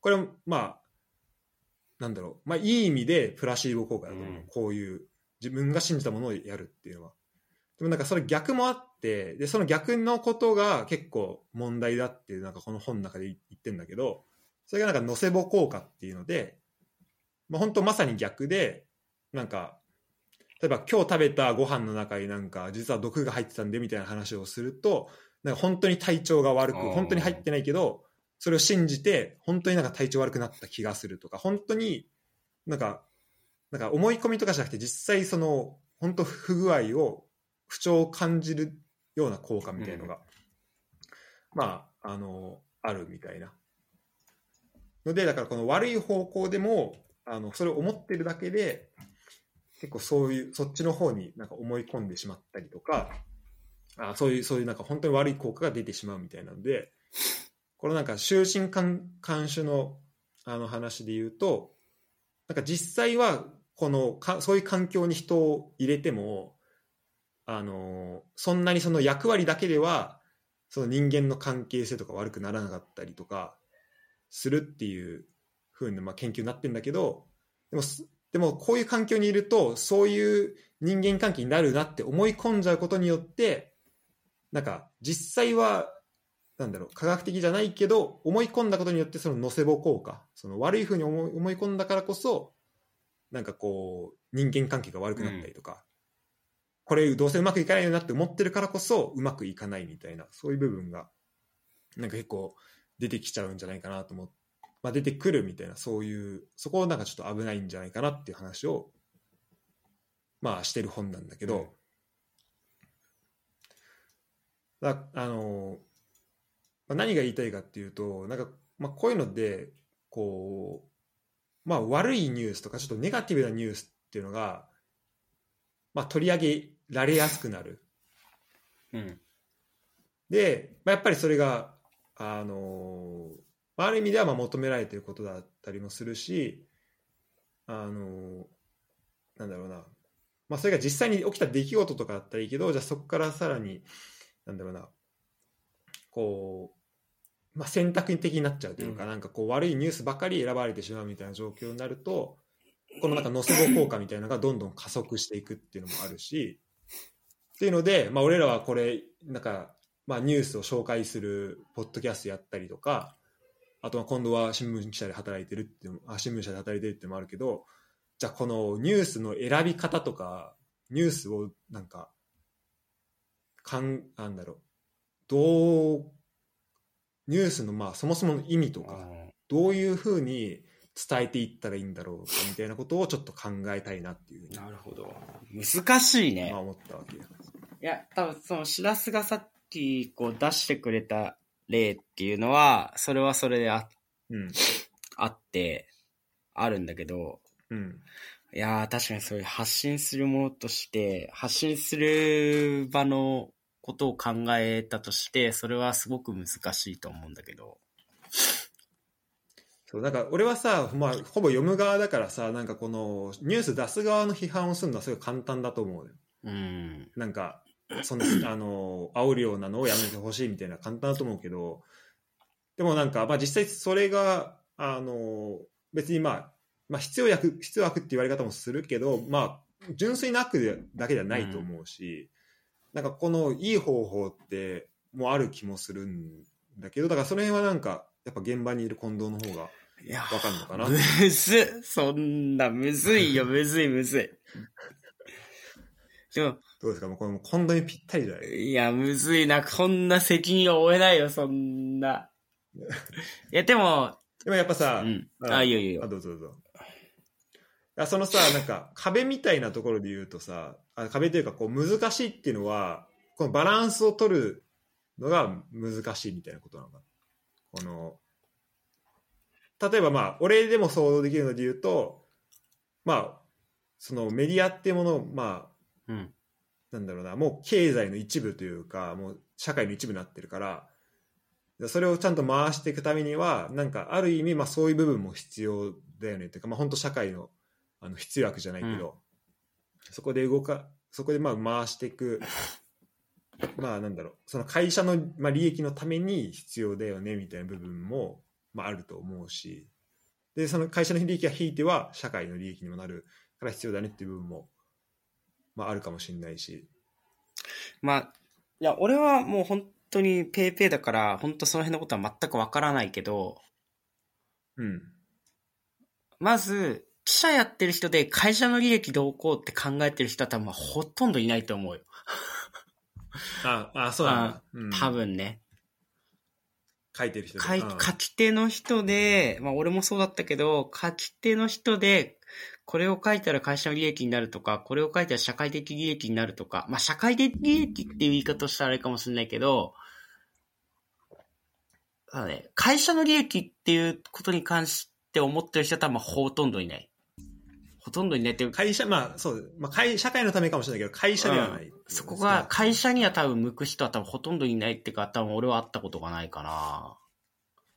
うん。社会的みんなどういうモチベーションなの、うんこの記事を結構大変なわけじゃんその取材しに行くのもそうだしさ結構もうそこ新聞記者にしかないスキルってあるじゃん。こうこうもうちゃんとその人と会ってこう結構大変だと思うんですその取材しに行くのも。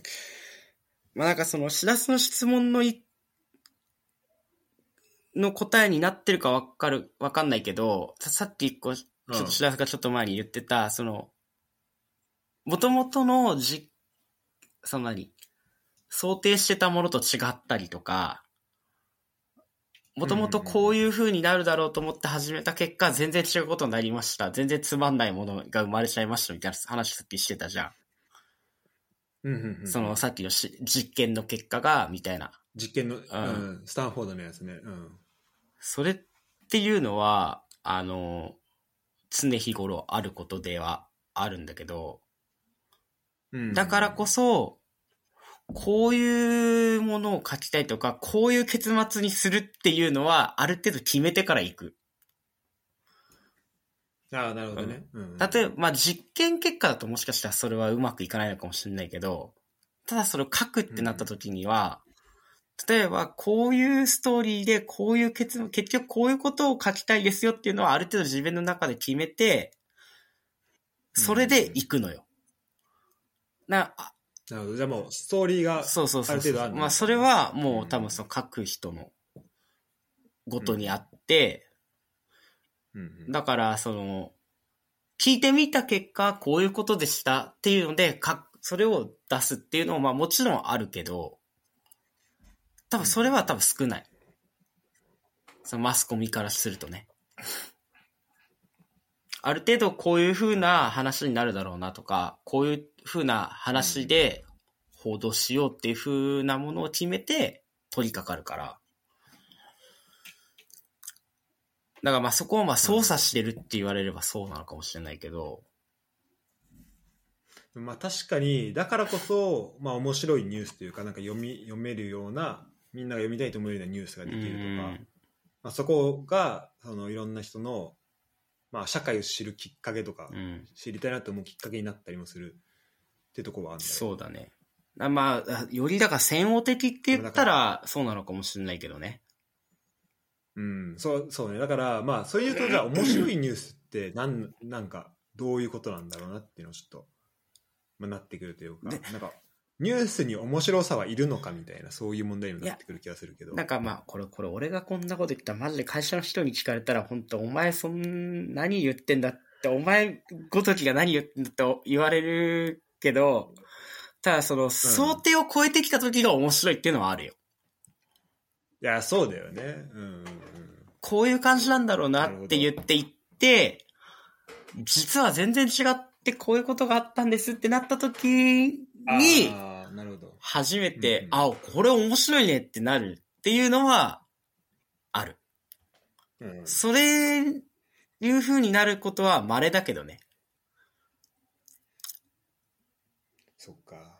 そこは難しい。まあそもそもそういう出来事が少ないじゃん、うん。なんかなかなか。だからうん、だそうなるとじゃあまあ知ってることで記事を書きま,、うんまあ、知ってることというかある程度自分の中で理解できてることで記事を書きましょうってなると、まあ、その自分が持っている知識とかの中で、まあ、ストーリーある程度決めて、まあ、行くというか、まあ、それはもちろん準備という意味ではそれは記者だったらてかそれが準備できてないと、まあ、取材もできない場合もあるだろうし、なんか相手にしてもらえなかったりとかもあると思うから、まあ、そこはそこで必要だけどうんなんかそじゃあもうその各時点である程度ストーリー出来上がってるというまあ、ストーリー出来上がってるっていうのも、まあそうだね。もちもちろんストーリーが出来上がってるし、っていうこと、うんでも、この、そのマスコミとか報道に関して言うと、やっぱその、嘘は書けないじゃん。その、捏造はできないけど、うん自分で思ったことを書くわけではないから。うんってなると、だからまあ、その自分のストーリーに合ったような話をしてくれる人を見つける。うんうんうんもうせ選択的選択的なところでね。だそれは、だからそのうん、例えばまあ、一つの事柄があって、A の視点で書きたかったら、A の視点で話してくれる人を見つ見つけなくちゃいけないし、また全然違う B の視点で書きたいんだ書きたいんだったら、B の視点で話してくれる人を探す。例えばだからまあ、俺が福島にいた時とかだったら、やっぱ一番、あの、多かったのは原発の話だけど、まあ、福島にいる人で原発賛成っていう人はいないけど、ほとんど。原発反対だよねっていうのを書きたかったら、やっぱそういう人たちの話を聞くし。っていう、まあ、ところだよね。ごめんちょっとミュートなんですああ、そう、聞こえてた。ごめんそれとねそう最初ねちょっと話しててだんだん話してなんか自分がどこにあのなんか問題意識があるのかみたいなちょっとちょっと一瞬どっか行きそうな,、なってるんだけどうーん。そうね。だからなんかさやっぱ外からじゃ見えないものってあると思う、うんうん。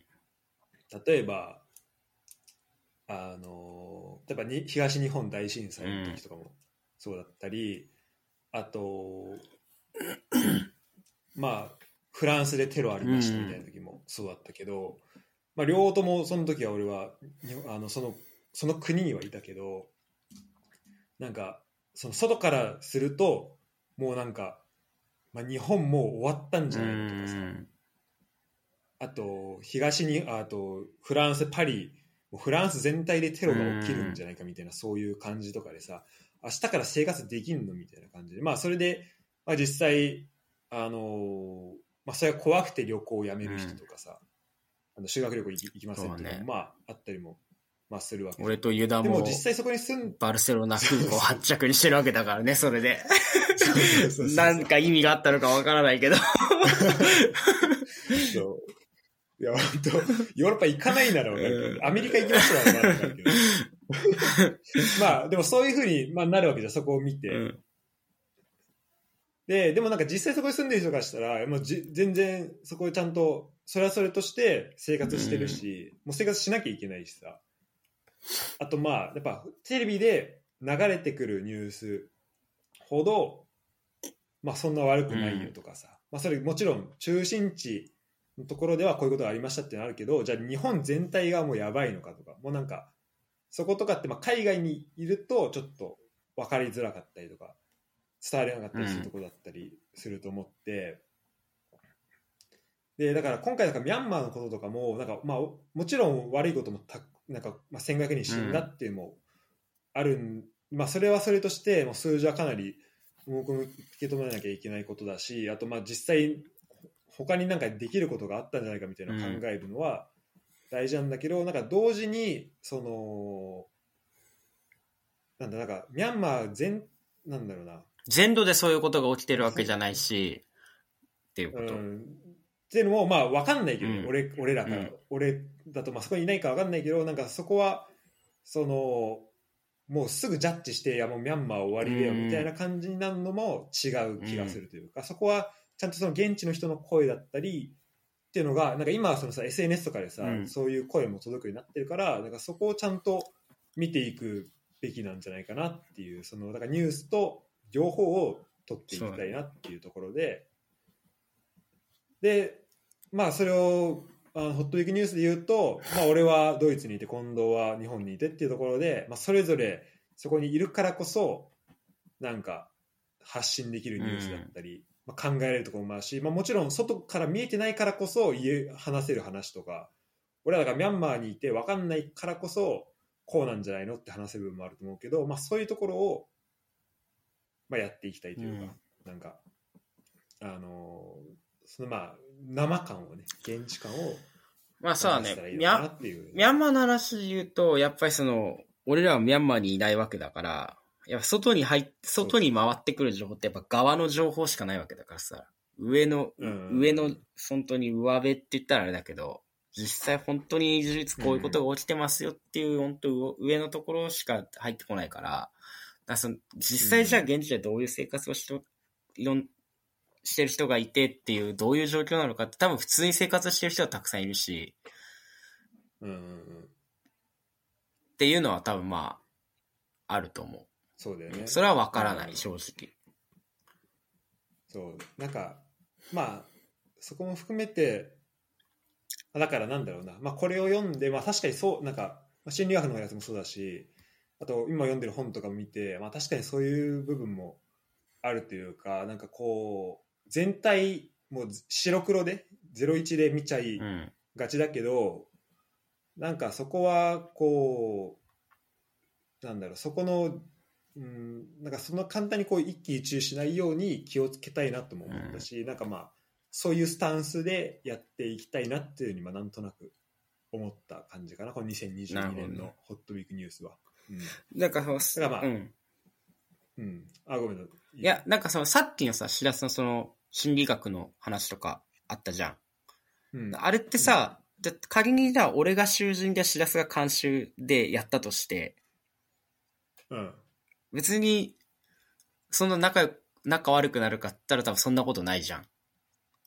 そこはもう、個人個人でお互いのことをいろいろ知ってるし、そこにこう、ちゃんと自分の常識的なところとかっていうのも働いてくるし、っていうから、うん。特にその関係は壊れないと思うのよ。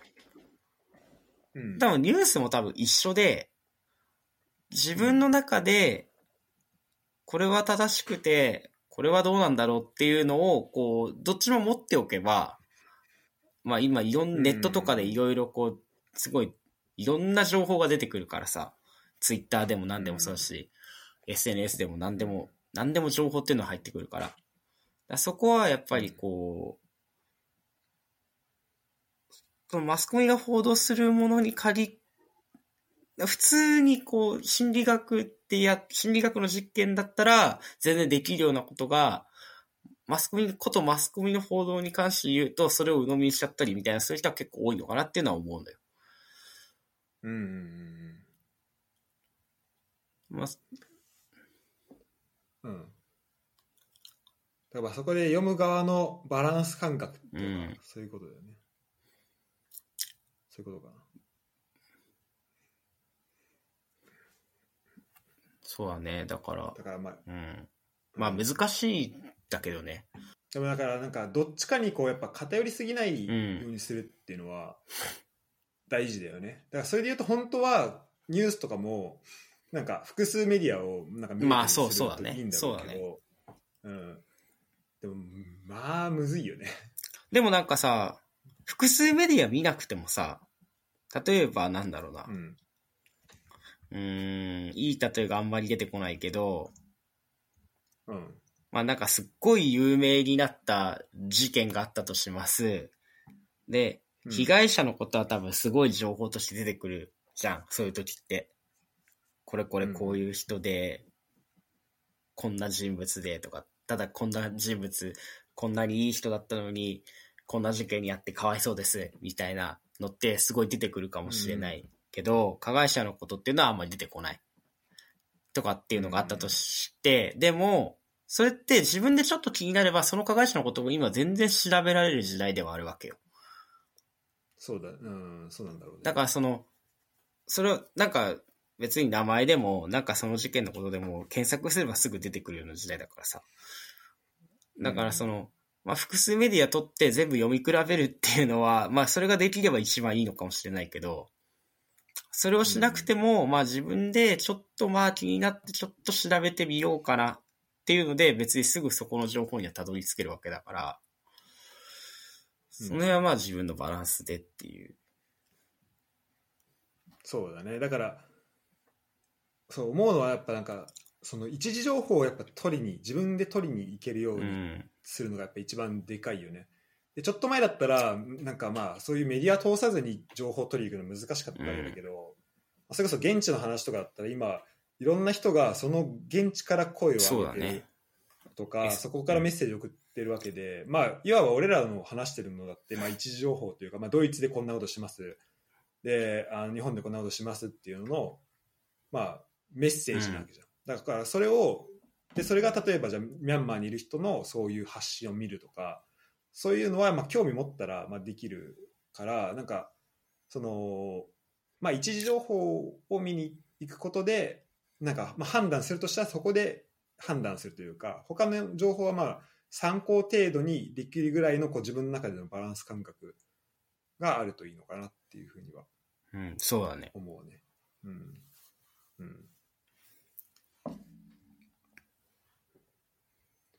まあ、ちょこの本をね、まず読み終わってないから、この本がどういう結末にか分かんないんだけど、これめっちゃ面白くて、ちょっと、あの、シェアしといて。結構おすすめは、あ、シェアしとくわ。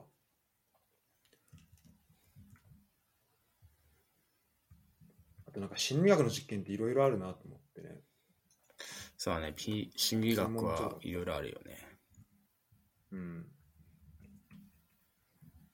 なんか電気ショックの実験とか知ってる？ああ、知らな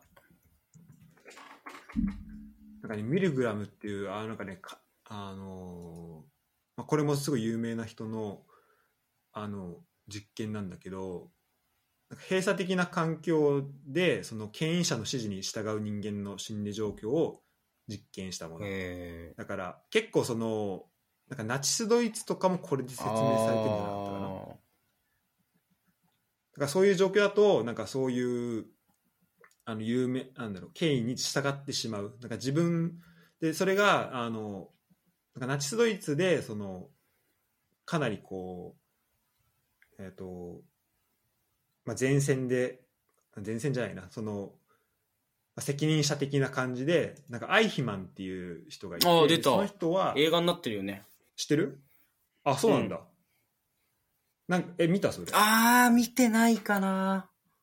見てないなんか、アイヒマンってすごい、まあ、やったこととしてはすごいもう本当ナイツの中心でなんかいろいろやったみたいなんだけど、うんでもそのアイヒマン自体は全然もう平凡な人うんうん。平凡な市民だったんだけどそういう環境になったらめちゃめちゃ人をあの、まあ、殺し殺すようなとかすごい残虐なことをやったみたいな、まあ、話があってだから環境によって人はそういう部分をあの引き出されちゃうよねみたいうな。ん。のがあるのよ。で、で、それ、で、その人が、その、多分これは、えっ、と、裁判の時に、あ、でもこれあれか、そういうのがあって、でじゃあ実際それはどうなんだってことで、そういう環境だと、その、か権威者の人の指示に従ってしまうのかっていうので、まあ、やった実験があって、それがなんかミルグラムのこの電気ショックの実験なんだけど、で、あの、なんだっけな、まあ、被験者のその生教師と生徒って分けられてでインターホンを通じてお互いのか声だけ聞こえる状況にして、うん。その相手の姿は見えないみたいな。感じにしてでその生徒がその何？テストを受けていくのね。うん。テストを受けてって、まあ、クイズみたいなの出していってで間違えるとなんか電気ショックを流されるみたいな。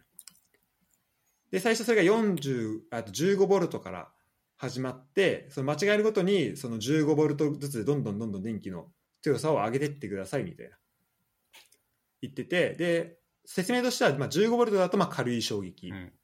で次は75135135255ってなっててでレベル7に行くともう危険、えっと、苛烈な衝撃みたいになって、で89になるともう正し書きはなくてもう本当に危ないみたいな。450 435、450V だとめちゃめちゃ危ないみたいな、なってて、で、それで、それやる、やった結果、その、あの、被験者、あと生徒役が、生徒役のその叫び声みたいなのが、すごいこうインターホンから流れてくるんだけど、それにもかかわらず、その教師役の人はどんどんどんどん電力を、その最初に言われた通りに電力を上げていったみたいな。そういう事件があって、だから実際その自分がやってることによって、その壁の反対側にいる人が、あの、まあすごいそういう状況になったとしても、なんかもう結構、まあ、450ボルトとかだともうすごい人、もう命に関わるかもしれないみたいな状況になっても、まあその電力を上げ続けたみたいなまあ実験があったんでね。で、えっ、と、まあそれもだから結構心理学の実あの教科書にはへ載っているもので、らしくて、あの、だからそれを、それを引用して、やっぱそういう環境だと、まあ人間は邪悪になれるというか、まあ権威には従えないよねとか。こういうこんな実験でそうなんだから、じゃあそのアイヒマンの言ったナチスだと、まあさらにそうだよねみたいな話になるんだけど、これも、ちょっとね、詳細忘れちゃったんだけど、なんか、これ確かなんか社会的な意義というか、あのなんかね、それによって、まあ、実験に結構その、け協力させられたみ、協力、うん、させられた人もいたし、あとなんか、結構の人が、その、実験の中止を、まあ、希望して、もう途中で嫌だって言って、あの、もうそれを申し出たとか、まあ、そういう話もあったりとかして、であまりこの実験もちょっと、まあ、そのこの本の中だと、まあ、否定されているというか、うん、ちょっとこの、まあ、そういうものではあるんだよね。だからこの実験だったりあとまあなんか今読んでるとかだとなんかナチスドイツの話とかもしてあってそのまあ首脳部中心の人はまあそのそういう判断をしたけどじゃあ実際にその前線でやってた人はどういう気持ちであのそういう残虐な行為をしていたのかみたいな話も、まあ、いろいろ記録とかそういう、まあ、歴史的なそのしあの証拠からこう説明していて結構ね、まあ、面白い、へうん、結構なんか自分が今まで考えてたことをまたなんか覆してくれるような本だったりとかはするかなこれは。うん。まあそんな感じですね。なるほどね、ということでそまあ。んそういうのも結構読んでんだね、シダスは。心理学系の。そうね。なんかこれはまあ人間についてだね。そうだから心理学うんもそうだし。は結構面白い。なんか最近結構こっちの方がなんか科学よりそのサイエンスより好きなんじゃないかなってぐらい面白いなこれはね結構多分去年ぐらい出たやつなのかな？結構新しいんだけどあ、そうなんだ。おすすめですなるほどね。はいすごく、まあ真面目な話をしたな。めちゃめちゃ真面目な話でしたねまあ、ホットウィークニュースってやっぱ真面目な話だからね、基本。ちょっと今回ねあのやっぱアート的なやつを持ってこようかなと思ってあんまニュースを調べる時間なかったそれね、あんまアート的なやつなかった気がするな。ないか。う、ん。もうアートといえばね、まあ、こ近藤結構もうアートを毎回持ってきてくれえるそうだっけ？あの最初の95億円のやつがもそう一だけど。回だけじゃね？えあとその後もなかった結構なんかあの印象やっぱ強いわ。あの印象確かに強いかもしれない。ポッティチェリとあともう一個ぐらいなかったっけ？アートの話してないか。トリックアートの話とか違うっけ？これ俺だっけ？トリックアート多分し、トえ？ートリックアートの話なんだっけかな。トリックアートが何だったかはもう覚えてないんだけど俺。うん。いやでもまあ新年一発目だしね、やっぱこういうもんだよっていうのを確かめるためにはやっぱり、それからちゃんと真面目な話をした方が良かったのかも。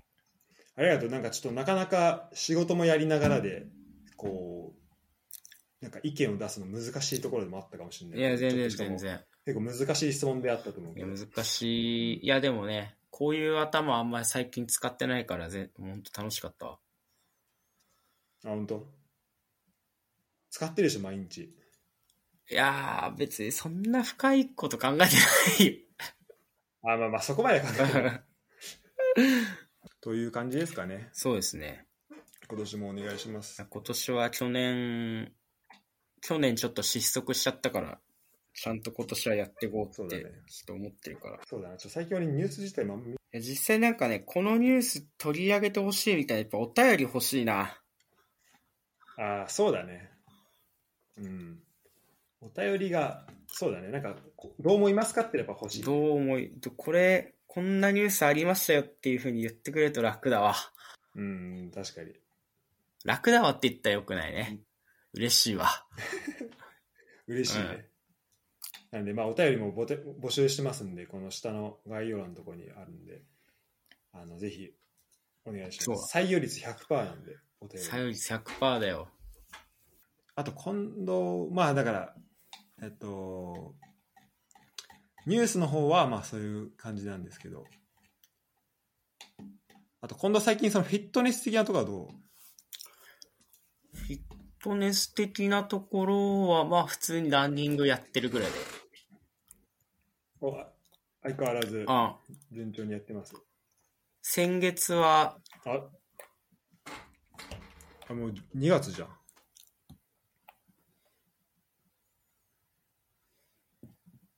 おもう今月も走ってんね。あ、走った走った、今日走った。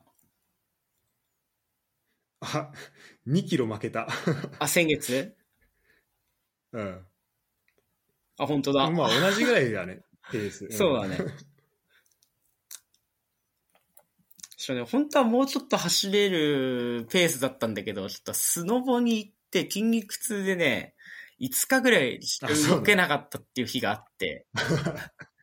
だいぶひ、だいぶいやーもうう。2年ぶりに行ったらもう本当体中バキバキになってね、いやーバキバキなんだろうな。5日ぐらい取れなかったね。ま ああのなんか自宅待機の時はしもうなんかいいわと思って走ってたけど。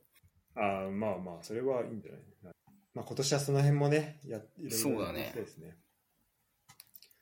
あと今年は5月から7月の間にアメリカで会うかもしれないしそうだね。それもあるから、それもちょっとその辺に向けてもちょっといろいろ詰めていかないと。よろしくお願いします。そうだね。ちょっと、じゃあ今年もホットウィークニュースをよはい。ろしくお願いします。